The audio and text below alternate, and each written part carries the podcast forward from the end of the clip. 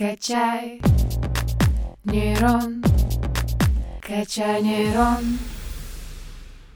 Дорогие слушатели, всем привет! С вами новый выпуск подкаста «Качай нейрон», его ведущий Игорь Колмаков. И сегодня у нас в гостях Дарья Мацепура, это старший научный сотрудник лаборатории когнитивных исследований и психогенетики на факультете психологии, а также Елена Есипенко, доцент кафедры генетической и клинической психологии ТГУ. Коллеги, здравствуйте! Здравствуйте. Здравствуйте. Давайте расскажите нам, пожалуйста, о, чем мы, собственно, будем сегодня разговаривать. С чем вы к нам пришли? Мы сегодня поговорим про феномен математической тревожности, который э, неразрывно связан с академическими достижениями, с успешностью школьников и студентов в STEM-науках. Этот блок дисциплин расшифровывается как Science, Technology, Engineering and Maths и математика. И почему это так важно? Потому что именно эти специалисты в последующем э, вносят вносит самый большой вклад в э, научно-технологическое развитие страны, валовый национальный продукт, поэтому очень важно еще со школьной скамьи разобраться в этом феномене и готовить хороших специалистов. Тема супер актуальная, и она была бы как никогда актуальна лично мне 10-15 лет назад, когда я мучился. У меня были проблемы как раз именно с математикой, это была моя ахиллесова пята, поэтому давайте сегодня, правда, попробуем разобраться и эти проблемы, в том числе психологические, искоренить. Что такое математическая тревожность? Давайте начнем с этого. И в чем ее феномен? Ну, давайте, что скажу.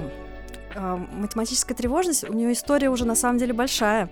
Это мы как-то вот иногда думаем, что, ну, есть страх математики, все, а люди изучают это уже больше 60 лет. И были разные определения этого феномена, но сейчас вот мы как-то склоняемся к идее, что это вот эти переживания и страх, связанные с числовой информацией, с которой человек сталкивается в быту или во время обучения. На самом деле, говорю, у разных исследователей можно найти вариации определений, но вот этот у нас такой наше определение, от которого мы отталкиваемся. И вот этот феномен изучали часто ну, и давно на поведенческом уровне, и сейчас вот тренды идут уже на физиологическом, на нейрофизиологическом уровне. И самая последняя информация — это способы регуляции или помощи людям, у кого есть высокий уровень тревожности, чтобы э, как раз им помочь выбирать дальнейшие траектории своего обучения или там профессионального роста в STEM-дисциплинах. А чем, по-вашему, вызван страх чисел? Откуда корни идут? Вообще, а, вот как Елена уже сказала, что феномен имеет очень долгую историю, и изначально а, был такой термин, как а, матемофобия. То есть называли не тревожность, а матемофобия. Это термин ввел американский математик ирландского происхождения Гов, а, а потом уже начали выявлять факторы, которые э, могут способствовать появлению этому, этого феномена.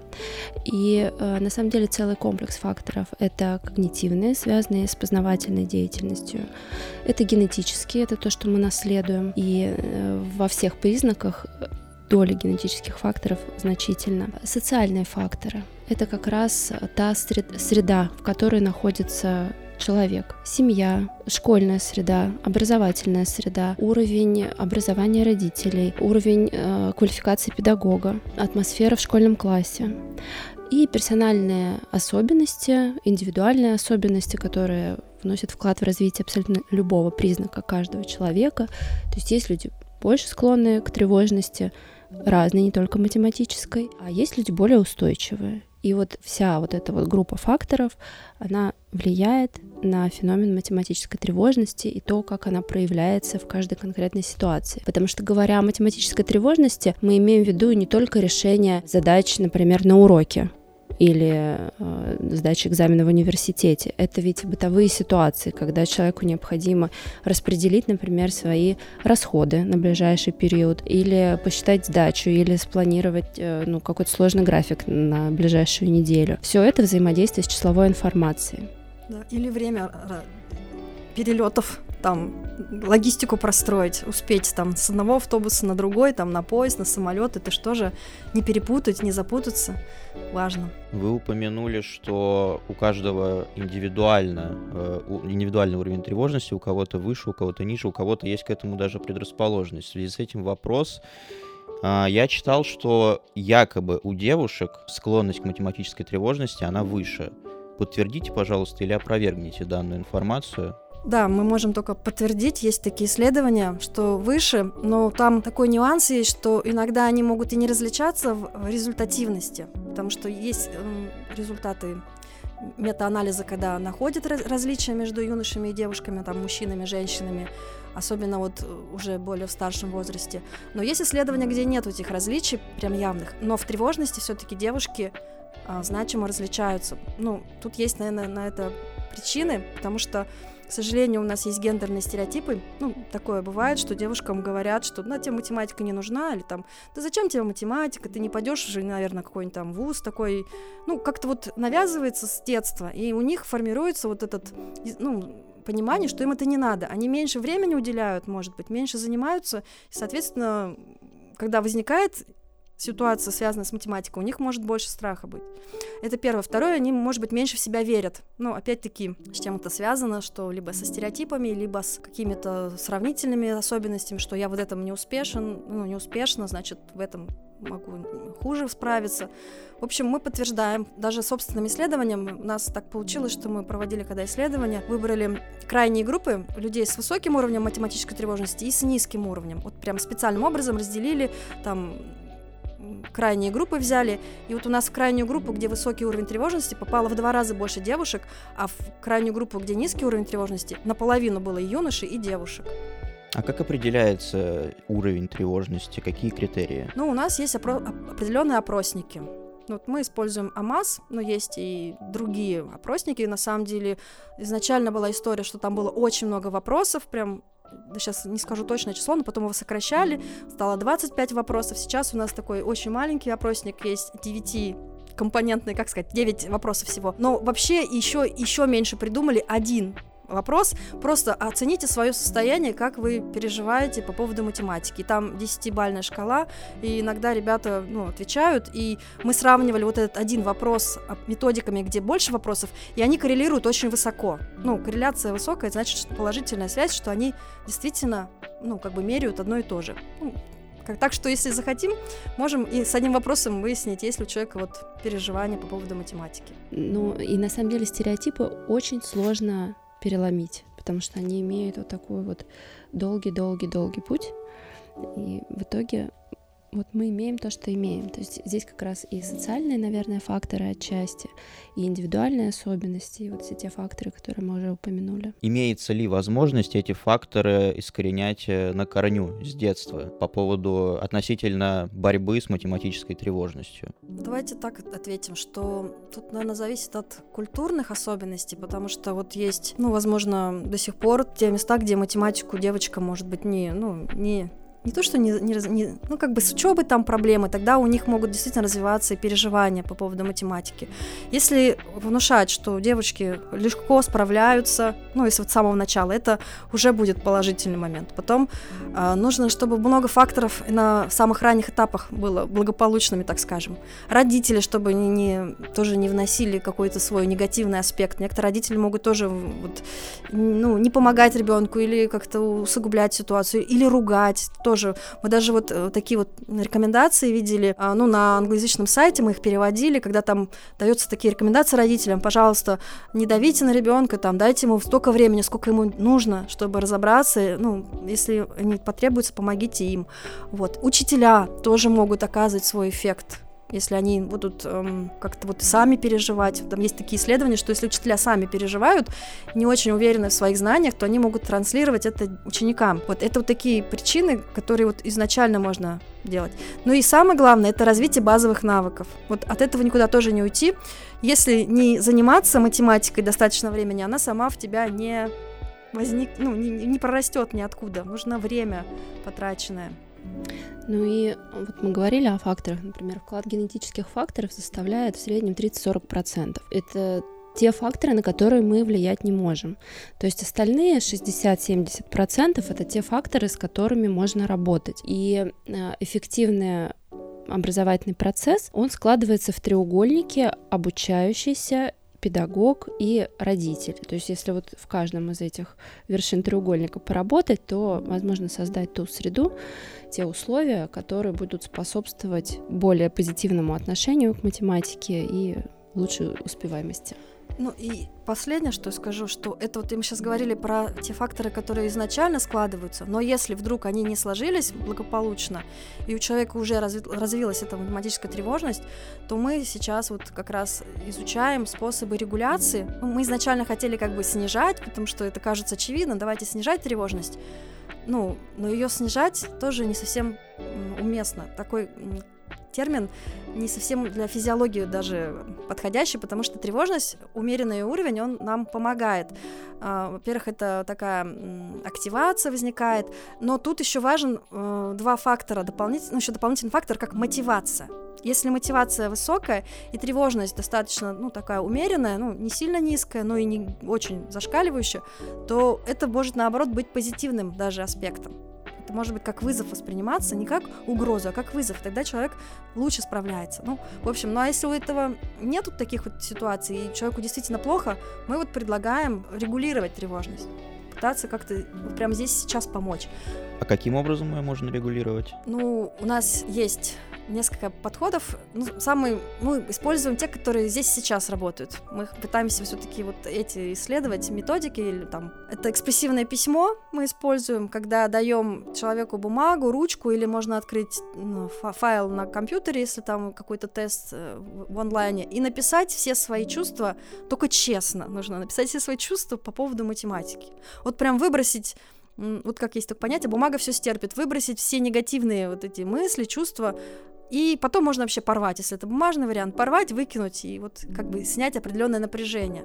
Ну, это вот такой эта методика, она прям нашла свое подтверждение. Вот мы взяли ее из западного источника.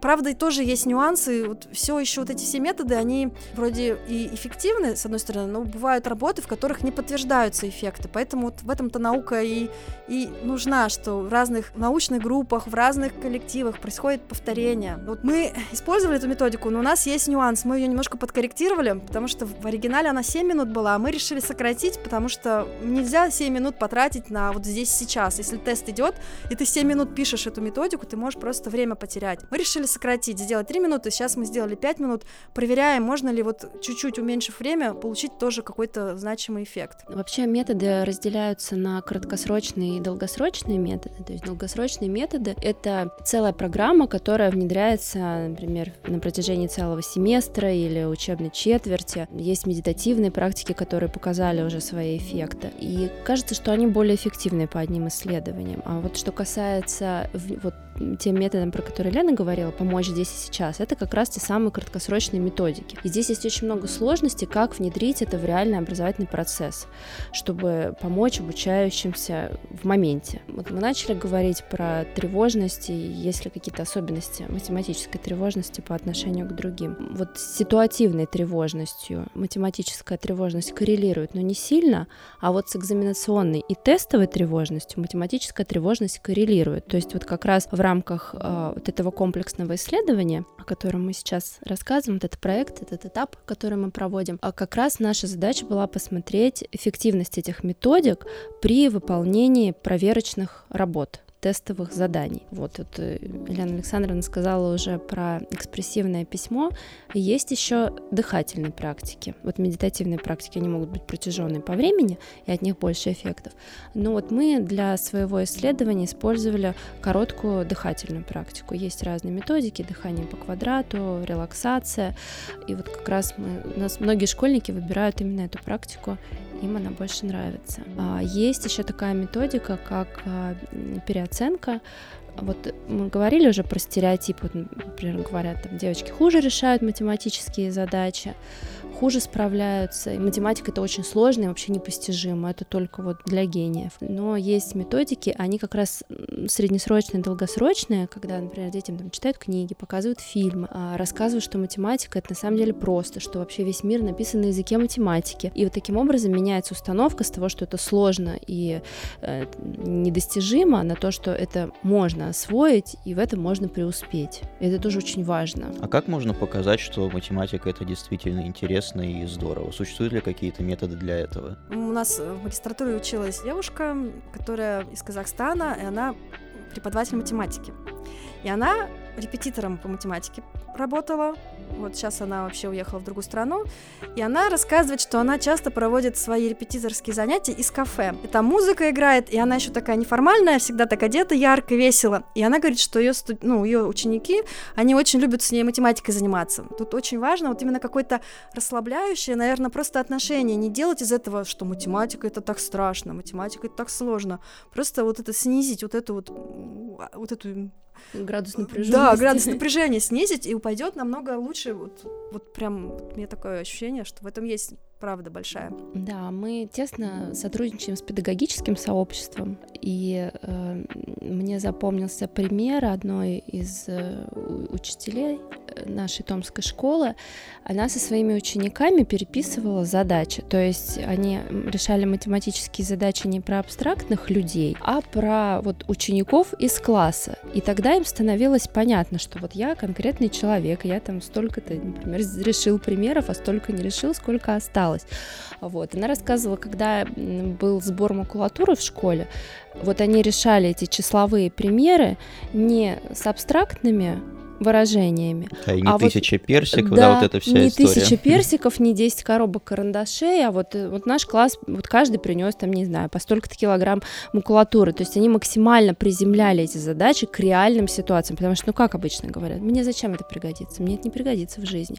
И вот э, умение объяснить еще со школьной скамьи то, что тебе это пригодится вот в этой ситуации, в другой бытовой ситуации, а если ты захочешь связать свою жизнь с инженерной профессией, то тем более.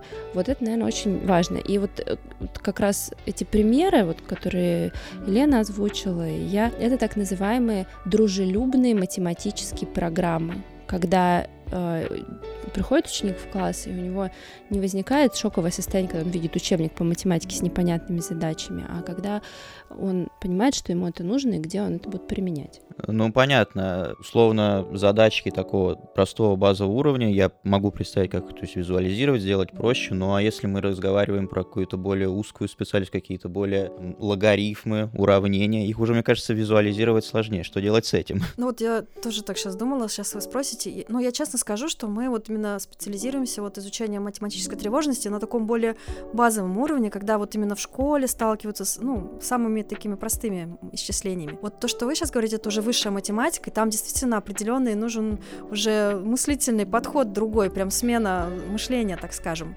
И тут, конечно, оно базируется на базовых знаниях и, ну, как, конечно, заинтересованности, тут должен быть интерес и тренировка, ну, как сказать, решение задач. Я буду упирать на то, что мы можем много что сделать, но если человек не будет заниматься, оно, говорю, само у него не появится. Но вот если у человека есть личный интерес, ему проще, он будет больше времени заниматься. А если у человека есть страх, если у него есть переживания, то он просто будет избегать есть такой порочный круг, что чем меньше ты занимаешься математикой, тем хуже ты решаешь контрольные, получаешь плохие оценки, и, соответственно, ты потом опять, я неудачник, я плохо решаю математику, зачем мне?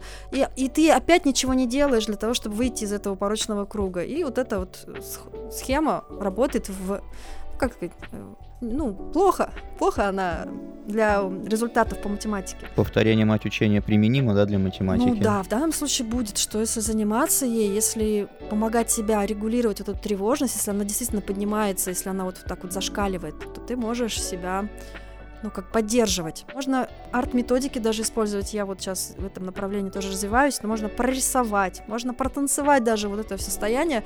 И вот ты уже выбросил вот это напряжение, и тебе легче, ресурсов больше, чтобы двигаться.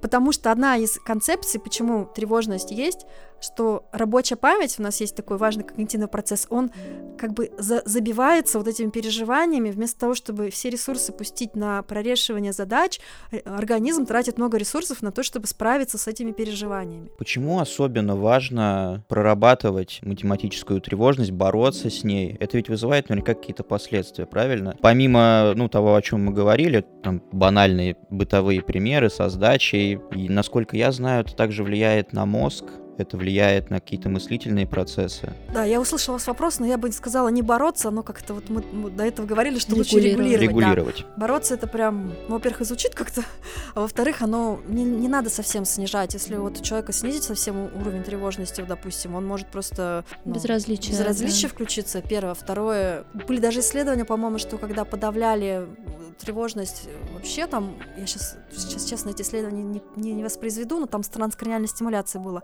что там даже, по-моему, ухудшение были результатов, что вроде они хотели выключить тревожность, а получалось хуже. А по поводу мозговых э, отделов, да, есть тоже такие данные, что у людей, кто испытывает математическую тревожность, активируются зоны, связанные с болью, физической болью, что они прям чувствуют, как будто бы вот у них ну, все там физически на уровне тела очень им больно. Ну, вот, мы- может быть, нам это сложно понять, потому что у нас все-таки, может быть, у всех плюс-минус разный уровень, но есть люди настолько вот боятся математики, что им нужна прям психологическая поддержка. Вот правда, бывают э, люди такие. Ну да, и мы вот общаясь с педагогами тоже с нами делились такими кейсами реальными, да, когда требовалась серьезная помощь, не, не просто подышать, например, а Ну, какие-то, да, длительные программы. А, можно я еще пользуюсь случаем? Раз нас могут слушать и учителя, ну, я очень надеюсь, что они услышат нас и поймут, что некоторым ребятам, правда, нужна помощь, поддержка, и не давить на них, не торопить, не ругать. И еще знать такой момент, что бывает дискалькулия. Может быть, не все знают такой феномен. Нужно пояснить, да, я думаю. Дискалькулия это именно сложности с а, работы с числовой информацией, что числа а, не чувствует ребенок, не понимает числа. Он вообще, вот если есть такой фильм Звездочки на земле. Вот можете посмотреть, там яркий пример про вот главный герой, мальчик, который вот у него путались местами цифры, он не мог сложить простые примеры, потому что он у него в мозг мозг прям так работал, что он не мог простые действия сделать, и его очень сильно все за это ругали, и он чувствовал себя очень неуспешным. Очень яркая иллюстрация того, насколько могут быть реально сталкиваться с такими же трудностями и другие ребята. Они прям правда не могут понять, что это за число, что оно значит. У них там чувство числа может быть нарушено, они не понимают, что вот в этом больше таких-то элементов. с- Совокупности, совокупность, да. да. Тут других. Ну, прям тут надо разбираться еще детально. По сути, мы проговорили, я думаю, все, что хотели, все, что планировали. Но давайте вот, чтобы подвести итог нашего подкаста, три главных рекомендации относительно того, как регулировать математическую тревожность. Я думаю, это стоит разделить по одному совету для ребенка, для либо студента, у которого математическая тревожность, для родителя, который может влиять, и для педагога-учителя. Буквально тезисно кратко. Ну, я начну тогда с учителей. Это в первую на- наперво знать, что есть такая проблема, и она может быть и как связана с дискалькулией, что это прям такие уже особенности, что тут нужна ну, такая серьезная поддержка, либо вот с уровнем тревожности, который развился там из-за отсутствия базовых навыков или из-за каких-то факторов. Поэтому учителям нужно просто знать про этот феномен и поддерживать, помогать своим ученикам. Ну, вот э, почитать, может быть, статьи у нас есть вот в нашем соавторстве э, публикации прям для педагогического сообщества. Вот Дарья, может, свое скажет. Ну, у меня, наверное, рекомендация для родителей, и она касается не только математической тревожности, это поддерживать своего ребенка, особенно когда сложно. И создавать вот эту среду, если э, ну, есть понимание того, что у ребенка проблемы со счетом, с какими-то элементарными базовыми навыками, то все это можно вплести просто вот в общение. Где-то помочь, где-то поддержать, и ни в коем случае не ругать за неудачи, а наоборот э, поддерживать и говорить, что ты справишься, мы вместе сделаем. Больше времени, может быть, уделять занятиям математики, объяснить. Если ты не можешь объяснить, то найти человека, который может это сделать. Это очень важно. Так, а непосредственно студенту-ученику Студенту ученику, ну, в первую очередь, это тоже понимать, что такой феномен есть, и если какие-то сложности возникают с освоением математических и STEM-дисциплин, это не значит, что с тобой что-то не так. Это значит, что с этим можно работать, и есть методы, которые способны помочь. Ни в коем случае не бросать, потому что вот этот самый критический момент, когда студент или школьник, испытывая трудности, перестает заниматься математикой, и вот формируется этот самый порочный круг тревожности, вот в этот момент очень важно не сдаться, обратиться за помощью к тем же самым педагогам, родителям а, и ну, продолжать учиться. Я добавлю, что, в принципе, по сути своей, если ученик там или школьник или студент чувствует, что у него есть переживания, ему нужно как раз учиться сам, навыкам саморегуляции. Ну, вот как раз регуляция тревожности, ну, то, что мы предлагаем, вот эти методики, ну, просто подышать, просто закрыть глаза, расслабить все свои мышцы, там, не знаю, глубокий вдох, глубокий выдох, просто уметь управлять своим состоянием. Это очень хороший навык. Он сам по себе не встраивается, его нужно развивать. Если ничего не делать, оно ничего не изменится. Поэтому нужно прикладывать усилия. Но эти усилия должны быть с таким с пониманием, что это во благо тебе для будущего твоего, для твоего развития, поэтому это будет не зря. Это, эта работа пройдет не зря, ты вкладываешься в себя. Коллеги, спасибо вам огромное за диалог. Я честно скажу, это для меня лично был важный подкаст, не только потому, что я испытывал проблемы с математикой, но и потому, что у меня есть младший брат, а, который тоже гуманитарий. Я надеюсь, я искренне в это верю, что этот подкаст будет полезен не только мне, там, моей, моей семье, моему брату, но и огромному количеству людей, потому что я знаю достаточно примеров людей, которые сталкиваются именно с тревожностью математической. Я вижу, что у них есть потенциал, я вижу, что они знают, но при этом они больше боятся, себе внушают. И я уверен, что ваши советы, рекомендации, они будут полезны. Я желаю вам удачи в вашей работе, в разработке методов, потому что проблема действительно очень важная, актуальная. И я уверен, что многим слушателям этот подкаст будет э, действительно полезен. Дорогие слушатели, я благодарю вас за внимание. Гостей я благодарю за беседу. До новых встреч. Спасибо. До свидания. До свидания. Качаем нейроны 145 лет.